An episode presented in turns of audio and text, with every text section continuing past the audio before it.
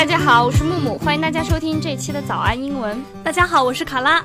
今天呢，我和卡拉要跟大家聊一聊 lip 嘴唇。Wow, sexy 哦！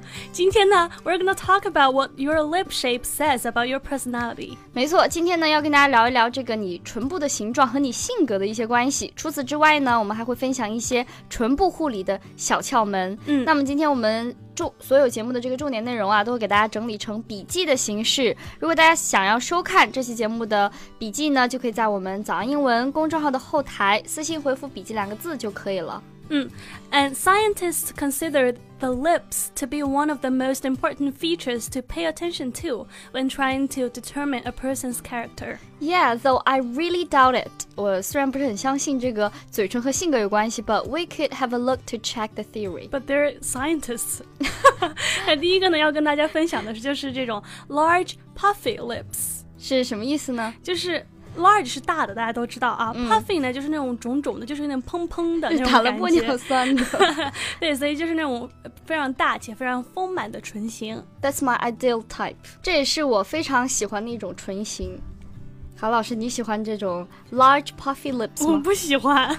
但是 it says if you have large puffy lips, you have an innate and strong maternal instinct and a desire to safeguard and protect others。就是你有这种唇的话呢，就是你总是散发着母性的光辉，并且呢，想要时时刻刻保护别人，就保护欲很强的一种类型的人。嗯，然后讲到这个呢，我就想到了 Angelina Jolie，、就是安吉丽娜·朱莉。She adopted about like six kids and did a lot of charity work. The most important thing is she does have a large puffy lips. 没错，I'm with you。虽然说并不一定大，并且丰满的唇形就代表你一定是关心人的、散发母性光辉，就像我们测的这个星座呀、塔罗牌一样，就是娱乐一下就可以了。可能有一点点依据，但是呢，它不是绝对的。对，那 所以所以说还是不能以唇看人啊。OK，没错下一个，the upper lip is larger than the lower lip，就是上嘴唇比下嘴唇要大。没错，A person who has lips like this is quite simple，就这种人很简单。A drama queen, they're very emotional, charismatic, love life, and draw attention to themselves. 这种人呢，就是比较简单，然后呢，有的时候会有点戏精，对非常的 emotional，非常情绪化。但是呢，他们会比较呃，就非常的有这个 charismatic，就是有个人魅力，并且呢，热爱生活。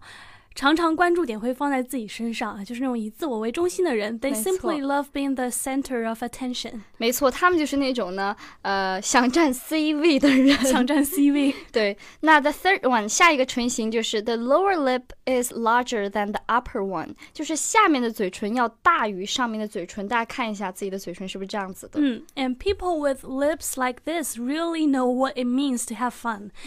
You are vitally in need of an energetic lifestyle, new acquaintances, new places to visit, and new impressions. And this kind of person is curious, sociable, and open to everything new. 嗯，刚刚提到的这种呢，就是他们会有非常积极的生活方式，非常的会社交，并且呢，对周围的一切都充满好奇。对，那刚刚提到的三种，那 what about the normal lips？就是不是很 thin，也不是很 puffy，不是很肿，也不是很小，就那种非常普通的，对是吧普？通的那嘴型。people with ordinary looking lips like these are often those with a balanced, common sense approach to resolving any kind of task placed in front of them.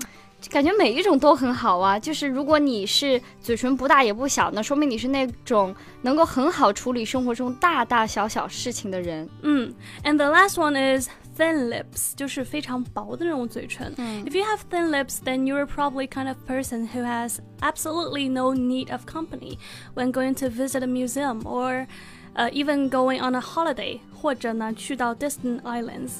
对，就是嘴唇薄的人呢，据说是比较的独立，即使你是去很远的地方旅游啊，可能也不需要陪伴。但是和一群人在一起的时候呢，也会很合群。这种类型的人，嗯，就我们中文的版本是那种薄嘴唇的人比较薄情。没错。okay, so yeah, they all seem to have good qualities. 没错，那我们开头也说了，scientists consider the lips to be one of the most important features to pay attention to。就嘴唇是一个非常非常重要的部位，我们一定要好好的保护它，不管是呃丰满的嘴唇呐、还是薄的嘴唇。那要怎么保护呢？Yeah, we should use lip balm more often. 没错，又提到这个 lip balm，就是润唇膏。不管是在呃夏天还是在冬天呢，我们的嘴唇既要保湿，也要防晒。然后呢，不要没事儿呃 lick your lips，不要没事舔嘴唇。嗯，然后 avoid brushing or rubbing your lips when they're flaky or peeling。